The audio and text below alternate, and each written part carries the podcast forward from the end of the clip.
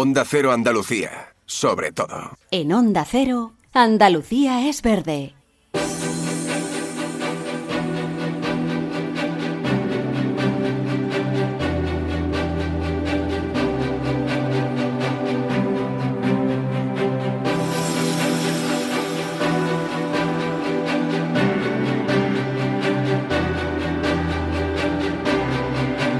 En Onda Cero, Andalucía es verde.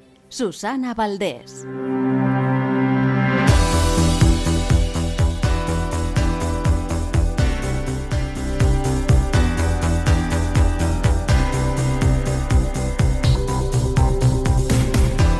¿Qué tal? Muy buenas tardes, feliz año, ¿eh? Primer programa de Andalucía es Verde de este 2024 y a ver si conseguimos que al menos cuando termine el título de este programa, Andalucía es Verde, sea un poco más real, ¿no? Tenga un poco más de sentido porque sigue escaseando el agua. La situación es crítica en muchas zonas andaluzas y eso nos está llevando a una situación que de aquí a nada se puede volver todavía más dramática. Se sigue sin llover. Anoche, sin ir más lejos, comenzaban los cortes de agua nocturnos en ocho municipios del campo de Gibraltar. Por la noche no había agua, pero es que durante el día hace tiempo ya que redujeron la presión de ese agua que sale por los grifos. No hay prácticamente de qué tirar en los pantanos que abastecen en, esta zona. La sequía sigue siendo evidentemente uno de los problemas clave, aunque la actualidad medioambiental pasa por unas, unas bolitas de plástico, los pellets, que han aparecido de forma masiva en las playas gallegas, también en algunas playas asturianas. Hay un lío político de los gordos, ya se habrán enterado evidentemente. Esto desgraciadamente pasa a menudo, ¿no? Cuando hay partidos de distintas eh, color, de distinto color al frente de las instituciones y se hace electoralismo con estos asuntos. Bueno, en la playa de Bolonia, en Tarifa, una de esas maravillas que tiene la costa andaluza, también han aparecido esas bolitas. No sabemos si proceden del vertido de ese buque frente a las costas portuguesas, pero evidentemente ya todos con las orejas tiesas.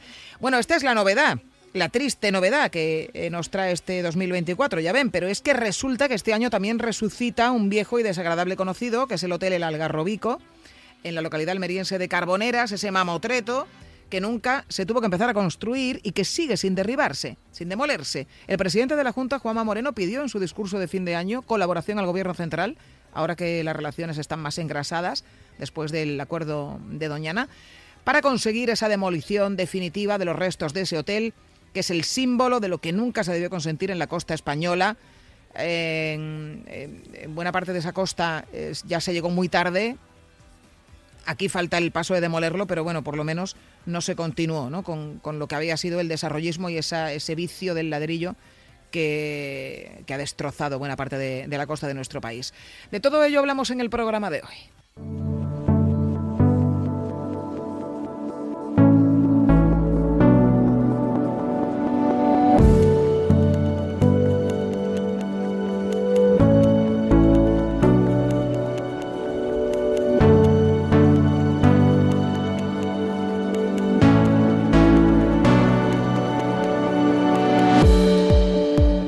Empezamos por ese edificio fantasma de unas 20 plantas que está a 15 metros de la playa, en la localidad almeriense de Carboneras, en pleno Parque Natural del Cabo de Gata, una obra que comenzó en el año 2003.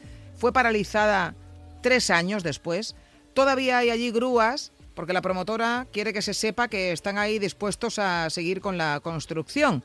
Eh, es un, una especie de litigio sin fin, eh, hace ya eh, más de dos décadas que estamos esperando. A ver, eh, ya ha habido mmm, cientos de sentencias judiciales que dicen derríbese, pero esto sigue sin suceder. Retomamos el tema del algarrobico porque es uno de los objetivos, la demolición planteados por el presidente de la Junta, Juan Moreno, en su discurso de fin de año. Ha pedido colaboración al gobierno, más que nada porque el Ayuntamiento de Carboneras, eh, la pelota caliente está en el tejado de este ayuntamiento, eh, está gobernado por el Partido Socialista. Entonces, a ver si aquí también se consigue avanzar, al menos en este año 2024. Vamos a hablar con José Ignacio Domínguez, es abogado que representa ecologistas de Greenpeace. En este caso, es el abogado que consiguió paralizar esta obra y que sigue tantos años después. Eh, José Ignacio, ¿qué tal? Muy buenas tardes. Buenas tardes.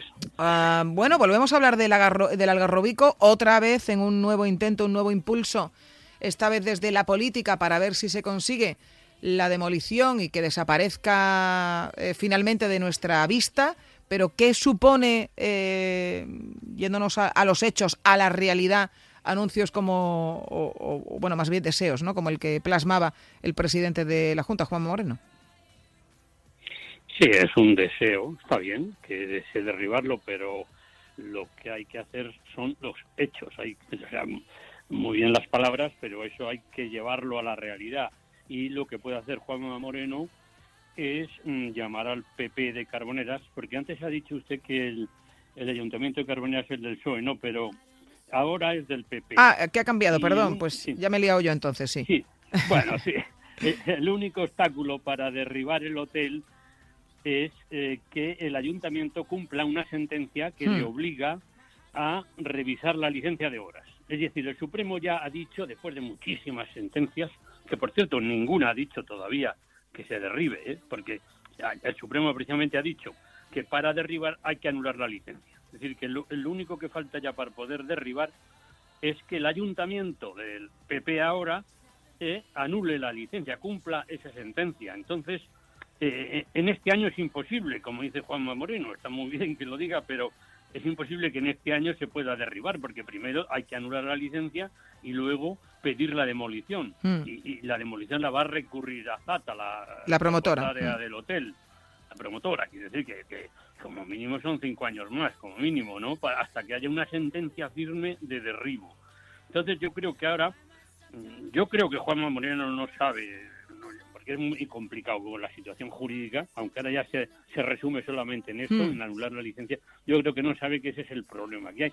Entonces, si me estuviese escuchando, estaría muy bien que llamase. Escucha muchas veces este programa, a mí me consta, o sea que aprovechemos. Ah, pues estaría muy bien que llamase a don Felipe Cayola, un señor muy amable, alcalde de Carbonera, y diga, oye, Felipe, por favor, cumple la sentencia del Supremo de 2021 que te ordena revisar la licencia, anula la licencia, ya podremos demoler. Es que si no hace eso, hmm. no se puede demoler. A ver, José Ignacio, claro, eh, eh, probablemente la cuestión de todo esto, o sea, que el Ayuntamiento de Carboneras eh, haya retrasado tanto esto, que ahora también la Junta de Andalucía pida colaboración al Gobierno Central, puede tener que ver con la cuestión económica y es que esto puede que revierta en que haya que dar indemnizaciones millonarias a la promotora. Sí. Sí, sí, bueno, el que el ayuntamiento se niegue a cumplir la sentencia esta y otras muchas, pero vamos, esta es la más importante, es mm, porque no quieren indemnizar, no quieren indemnizar a, la promotora. Y, la Junta también eh, últimamente ha hecho maniobras para desligarse de esa indemnización, porque también tendría cierta responsabilidad. Vamos, eh, la promotora Zata de hecho ya ha demandado a la Junta, bueno, ha demandado a la Junta, al Ministerio y al Ayuntamiento. Hmm. Ha presentado dos, dos reclamaciones en la Audiencia Nacional pidiendo indemnización. Han perdido el pleito. Luego han recurrido al Supremo, el Supremo no ha admitido a trámite, pero han vuelto a insistir ahora a pedir indemnización en el TSJ, en Granada. dos pleitos ha, ha presentado, supongo que los perderá también. O sea que mm, las posibilidades de que, de que la promotora tenga derecho a indemnización son muy escasas pero claro, el ayuntamiento y la junta pues no quieren arriesgarse a que finalmente haya una condena. Claro. Eh, y, prefieren pues no, no anular la licencia ni, ni modificar el PGO ni hacer nada. pero ha habido una, maniobra de, la Junta últimamente, ha mandado al TSJ un escrito diciendo que eh, se obliga al ayuntamiento a reconocer que los terrenos son protegidos desde 1994 desde que se publicó el plan de ordenación del parque natural. Cuando se publicó el parque natural de Cabo de Gata, pues eh, se ponen unos, numeritos y unas letras en todo el territorio y eso, esas letras significa lo que se puede hacer y lo que no. Entonces, en, en este plan de ordenación del año 94, en el Algarrobico había una C1, que son áreas naturales de interés general donde no se puede construir. Pero la Junta, sin expediente alguno, borró la C1 del mapa y puso una D2, que son áreas urbanizables. O sea, transformó un terreno protegido en urbanizable sin expediente alguno. Entonces, claro, eso puede eh, puede dar lugar a indemnizaciones, claro. problemas. Y entonces ahora lo, la Junta lo que pretende es que eh, se reconozca, que el ayuntamiento reconozca que es por, los terrenos son protegidos desde que se mm. publicó el POR de 94, con lo cual ellos Claro, volverían, volveríamos a la pantalla anterior y por tanto todo lo que hubiera sucedido después eh, carecería de, Claro. de responsabilidades. Bueno, es- este es el punto en el que nos De ellos. encontramos.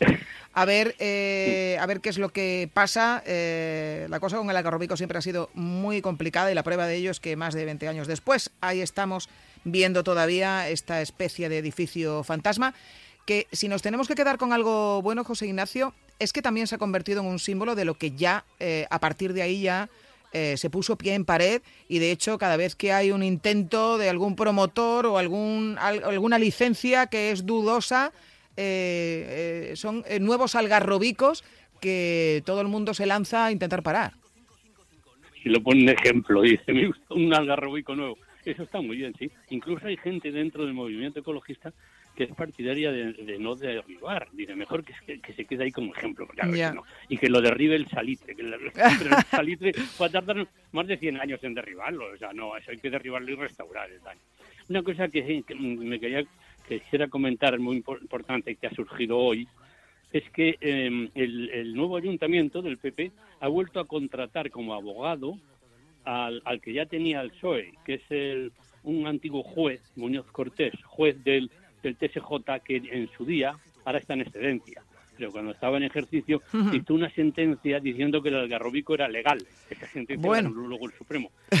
A este abogado lo ha contratado el ayuntamiento del PP. Por eso yo digo que Juanma Moreno podía decirle a- al alcalde Carones, hombre, no contrates ese abogado que... de- que de- Bueno, pues si nos está escuchando el presidente de la Junta de Andalucía, si va, por ejemplo, en el coche y nos está escuchando en este momento, eh, Sí. recados lleva. José Ignacio Domínguez, Muy bien, muy eh, muchísimas gracias por habernos atendido. Muy buenas Nada. tardes. Bueno, adiós, adiós.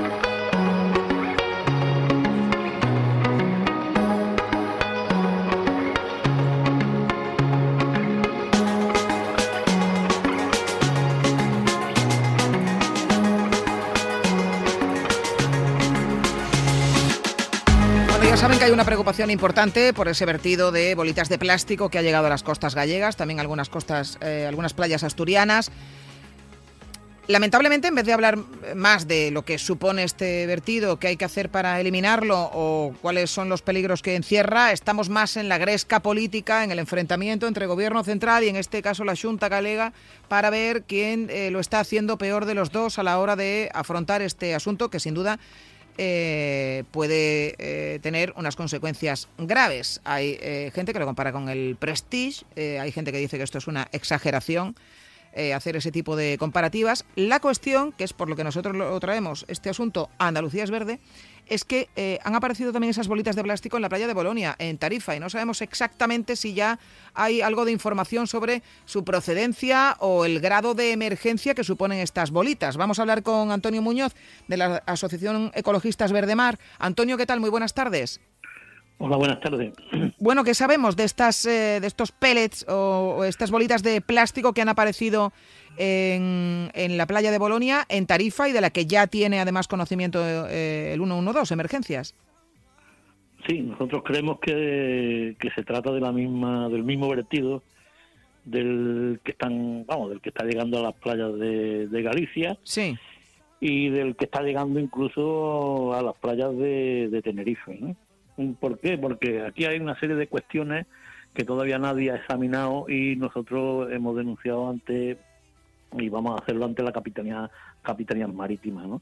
Porque este barco, el, el Tocano, este barco es un barco que eh, el día eh, 9 de, o sea, el día, perdón, el día 17 de noviembre estaba en Sri Lanka, cruza eh, Oman, cruza el Canal de la Mancha, llega al puerto de Algeciras el día 5 de, de diciembre. Ujú. Eh, ese, buque, ese buque cruza el, el estrecho de Gibraltar y, y va pues camino de Rotterdam, ¿vale? Estamos hablando de que en Rotterdam, eh, eh, en el puerto de Rotterdam, llega el 13 de, eh, de diciembre Sí. eh, y que el 15 de diciembre estaba en el puerto, un puerto del TAM, en el puerto del Reino Unido. Entonces aquí eh, empe- empezamos las contradicciones, porque se está hablando de que este buque, el día 13 de diciembre, Sí. estaban llegando bolitas de pellet del, del PET, estaban llegando a las costas de del vamos de Galicia concretamente. sí. Se habla de que el día 8 concretamente este buque pasaba por las costas portuguesas. Entonces no sabemos exactamente eh, si el buque empezó a verter esas bolitas de pelet eh, cuando subía hacia Rotterdam Hmm. o cuando bajaba hacia Rotterdam, porque nosotros hemos hecho un seguimiento en el trado del buque y este buque mm, eh, aparece el día 27 eh, en las costas de Marruecos, frente de Safis, eh, a unas 90 millas de, de la costa y a 300 millas de, Hmm. de las Islas Canarias. Y estamos viendo cómo han salido bolitas en las Claro. Islas Canarias, han salido bolitas en Tarifa.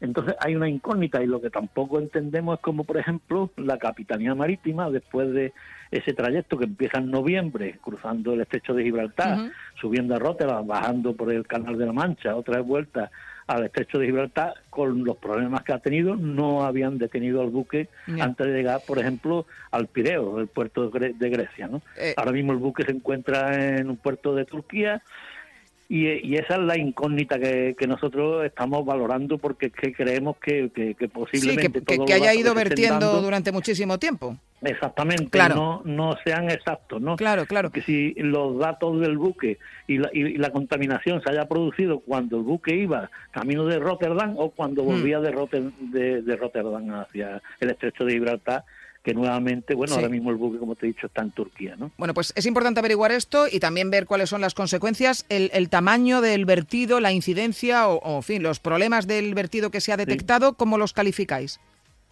Bueno, nosotros creemos que bueno esas bolitas de pez son unas bolitas chicas que al final entran dentro de, de la cadena trófica cuando se la comen los peces. No sabemos la cantidad de bolitas que ahora mismo puede haber en el estrecho de Gibraltar y en las costas de aquí, de- del mar de Alborán Hmm. y, de, y de la zona de aquí de- de- del estrecho. Y todo, bueno, como te he dicho, bueno, pues, pues sí que puede ser generar un problema. Un problema eh, a la hora de la recogida, depende del grado de afección que tenga, pues incluso puede ser incluso más, mm, vamos, mucho más perjudicial que, que un vertido de hidrocarburos, de hidrocarburos perdón. Bueno, pues muy atentos también a todo lo que suceda y efectivamente si se detecta en mayor eh, tamaño o en más sitios. Eh, Antonio Muñoz de Verdemar, gracias por atendernos como siempre. Un abrazo. Muchas gracias, hasta luego.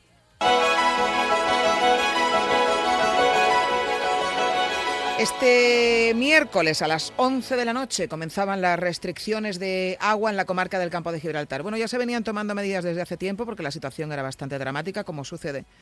Eh, ya se lo contábamos en muchísimos puntos de, Andalucía. La sequía no, no da tregua, pero eh, ha habido que dar un paso más en esta campaña para eh, intentar recuperar algo de líquido elemento en los pantanos que abastecen a, esta comarca del, campo de Gibraltar. De 11 de la noche a 6 de la mañana no hay suministro. Depende de la zona, puede que haya algún hilillo de agua, pero básicamente está cortada. Pero esto también se acompaña con que en el resto de las horas del día la presión eh, del agua en los grifos también ha, ha, bajado. Vamos a hablar de todo ello con José Manuel Alcántara, que es director general de Argisa, la empresa de aguas y residuos de la Mancomunidad. Señor Alcántara, ¿qué tal? Muy buenas tardes. Hola, buenas tardes, Susana, ¿qué tal? Bueno, eh, no ha quedado más remedio que tomar esta decisión una vez que de los escenarios que se habían planteado en la última reunión de la mesa de la sequía, eh, eh, hayáis llegado al peor de todos ellos. O sea, ya eh, el tope que se había puesto como de máxima urgencia en agua acumulada en esos pantanos ya se ha, eh, se ha reducido.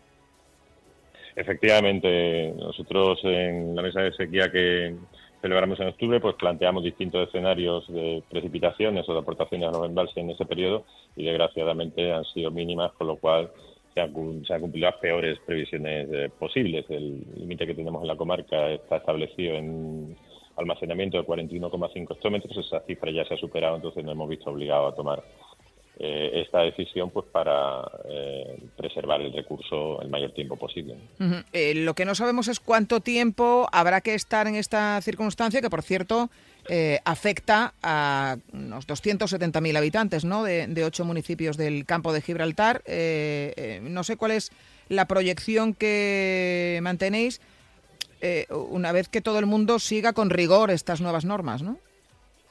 Bueno, claro, va a depender un poco de cómo evolucione, eh, cómo evolucionen las lluvias. Si no hay aportaciones en los embalses, pues tendremos que tomar nuevas medidas, pues probablemente ampliando esos horarios de restricción. El, siguiente escenario que tenemos planteado es una reunión de la mesa sequía a mediados del mes de febrero para ver cómo ha evolucionado estas seis semanas y en función de ello y de las precipitaciones que se hayan producido y, de las aportaciones a los embalses, pues seguiremos tomando eh, decisiones al respecto.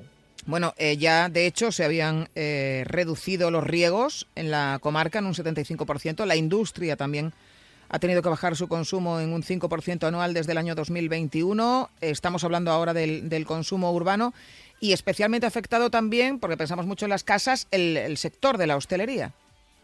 Claro, eh, lo que hemos hecho es una aplicación paulatina. Los primeros sectores que se vieron afectados por la agricultura y la industria, como bien dices, desde 2021, octubre de 2021, este, tenemos declarada la situación de excepcional sequía.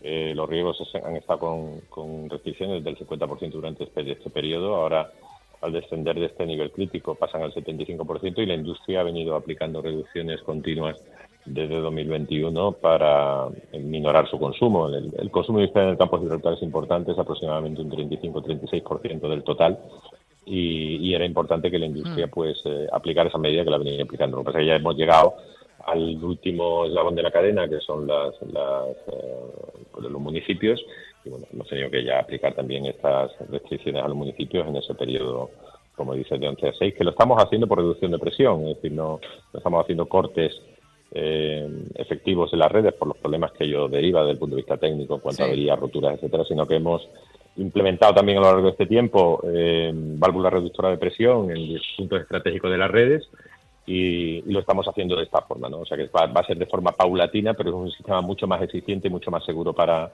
las redes de abastecimiento que efectuar cortes directos. Bueno, el objetivo es un ahorro del 20% del consumo. Es evidente que eh, reducir la presión eh, ayuda mucho porque imposibilita determinadas cosas, pero también el, usuario tiene que hacer un uso responsable. O sea, si mientras sale agua estamos acaparando agua que luego vamos a tirar, hacemos un pan como unas tortas. Es que esto los andaluces, desgraciadamente, ya lo hemos vivido. Sí, no, es así. Y, perdón que no te había contestado antes, al sector de la hostelería evidentemente se, va a ver afectado, sobre todo el, ocio nocturno en este periodo, pero es que al final eh, tenemos que tomar algún tipo de decisión. Lo peor que se puede hacer en este tipo de situaciones es no tomar decisiones y hemos adoptado el horario que entendemos menos lesivo. Ahora mismo para el conjunto de la ciudadanía hay sectores que lógicamente, lamentablemente, se van a ver eh, afectados, pero eh, la intención es esa, es conseguir que tengamos recursos suficientes precisamente para que podamos llegar al próximo año hidrológico, al próximo otoño, con garantía de recursos y que tengamos precisamente la temporada turística más fuerte, Semana Santa, verano, pues haya suficientes horas de agua para que no sea una auténtica catástrofe desde el punto de vista económico. ¿no? Entonces, lo que nos toca ahora precisamente es eso, es tomar decisiones que permitan pasar este año y, que nos lleve hasta el próximo otoño con la esperanza de que haya lluvias en algún mm. momento. Y hacía referencia también a eh, la responsabilidad personal ¿no? de todos los consumidores que se ven afectados por esta restricción, pero que tienen que también eh, poner su grano de arena porque incluso en un escenario de restricción se puede desperdiciar agua. Sí, sí, no, absolutamente. Yo, yo también eh, creo que en ese sentido la sociedad, llevamos haciendo campaña mucho tiempo, está mm relativamente concienciada. Esta noche precisamente ha sido el primer día de reducciones de presión drásticas en horario nocturno y no hemos notado un especial consumo eh, en la red. O sea, que la gente en general... No ha acaparado. Eh, no ha acaparado agua y ha sido razonablemente responsable en el, en el uso del recurso. ¿no? Eso no quita que siempre pues hay, como es lógico en cualquier colectivo, pues personas que se salen de, de la norma. Pero en general yo creo que sí hay un un sentido de, lo que es eh, la situación en la que vivimos, de la sequía que llevamos viendo casi seis años ya prácticamente y, en general la sociedad está bastante concienciada al respecto. Bueno, estamos en una situación evidentemente muy delicada en, toda la comunidad, en eh, también en otros puntos de España. Eh, hablamos de esto siempre cuando estamos en una situación de sequía y luego vuelve a llover, tenemos otro ciclo, bueno, cada vez son, parece que con esto del cambio climático cada vez son menores, ¿no? Pero viene otro ciclo de agua, nos volvemos a olvidar. Eh, para que esto no, no volviera a suceder, eh, ahora ya no nos libra nadie, pero para que esto no vuelva a suceder en el campo de Gibraltar, ¿qué sería necesario? Bueno, eh, nosotros, la mala noticia es que estamos en la situación que estamos, la buena es que sí tenemos planificado lo que necesitamos. Básicamente estamos acometiendo un proyecto muy ambicioso desde la mancomunidad y en colaboración con la Junta de agua regenerada. Nuestra intención es cubrir prácticamente la totalidad del consumo industrial, que como te decía antes es bastante importante en nuestra zona, un 36-36% con agua regenerada. La industria ha dado el paso también en ese sentido y está firmando acuerdos y protocolos con nosotros para poder aprovechar la totalidad prácticamente de las aguas de nuestras depuradoras y suministrar agua regenerada a la industria, lo que nos permitiría ahorrar ese 36% del total, que es muchísimo volumen, en torno a 20 millones de metros cúbicos. Y por otro lado, hay una infraestructura muy necesaria, no solo para el campo de Gibraltar, yo creo que para toda la cornisa mediterránea andaluza, que es la presa de Gibraltar del río Guadiaro. El río Guadiaro es el segundo río de aportación de Andalucía, después del Guadalquivir, y la regulación, la construcción de esa presa, que además no tiene prácticamente impacto ambiental, de hecho tiene un impacto ambiental positivo por la situación en la que se encuentra el río ahora mismo, que está bastante presionado y entropizado por los regadíos, pues solucionaría el problema probablemente por décadas. O sea que sí hay establecidas mm. soluciones, afortunadamente, en nuestra zona en el largo plazo para paliar este, esta situación que vivimos, como bien dice, ya no de sequía, sino de estrés hídrico permanente, y por otro lado, también es cierto que respecto a etapas anteriores, pues todo el esfuerzo que se ha hecho estos años también ha dado su fruto. Hay que recordar que la sequía del 92-95 que tuvimos en la zona, los embalses en dos años y medio prácticamente estaban vacíos. Y ahora llevamos aguantando una sequía de seis años y eso ha sido gracias con los mismos embalses, gracias a que se ha invertido en redes, en mejoras, en, en eliminación de fugas, que ha habido una gestión activa sobre el sistema de distribución que nos ha permitido aguantar mucho más de lo que se, se pudo aguantar en los años 90. Eso también hay que mm.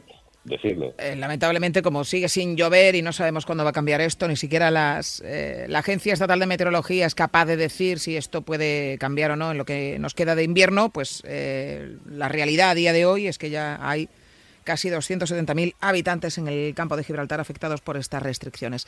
José Manuel Alcántara, director general de la empresa de aguas y residuos de la Mancomunidad, muchísimas gracias por habernos atendido y buenas tardes. Muchas gracias, Susana. Un saludo a tus oyentes. Buenas tardes. En Onda Cero, Andalucía es verde.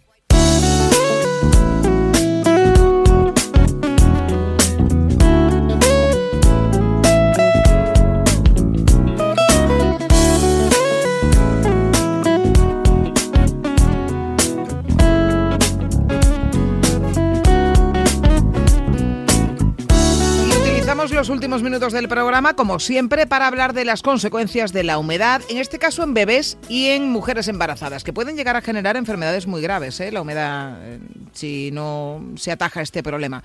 Vivir en una casa con humedades puede desembocar en una situación muy peligrosa, salvo que se tomen las medidas adecuadas. Hoy vamos a conocer más sobre este asunto, como siempre, con el asesor médico de Onda Cero, el doctor Bartolomé Beltrán. Doctor Beltrán, ¿qué tal? Muy buenas tardes. Hola, muy buenas tardes. ¿Qué problema puede, qué problemas pueden ocasionar en el bebé las humedades?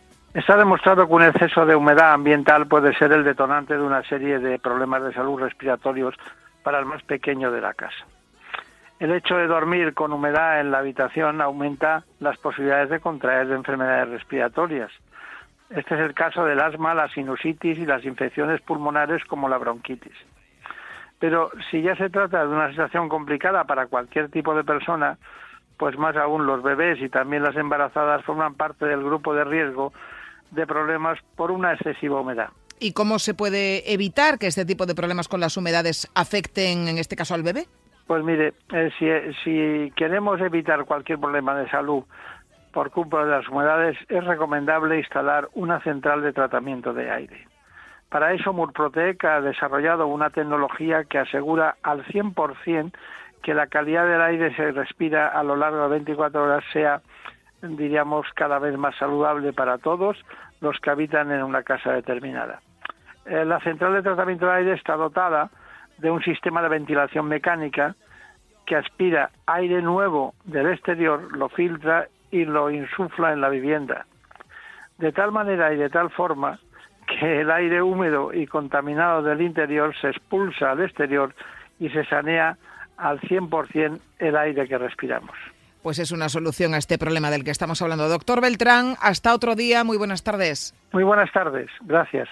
Un día descubres que tienes humedades en techos, paredes, están por todas partes. ¿Qué puedes hacer? Llama a Murprotec. Llama al 930 1130 o entra en murprotec.es. Si con las humedades te las tienes que ver, ¿qué puedes hacer? Llama a Murprotec. 930 1130. Murprotec. Cuidando tu hogar, cuidamos de ti. Bueno, pues empezamos fuerte este 2024, fuerte para mal, como habrán podido comprobar. Aquí vamos a seguir cada jueves ¿eh? contándoles la actualidad medioambiental de Andalucía. Nacho García estuvo en el control técnico de sonido. Hasta la semana que viene, sigan en la compañía de Onda Cero. Adiós.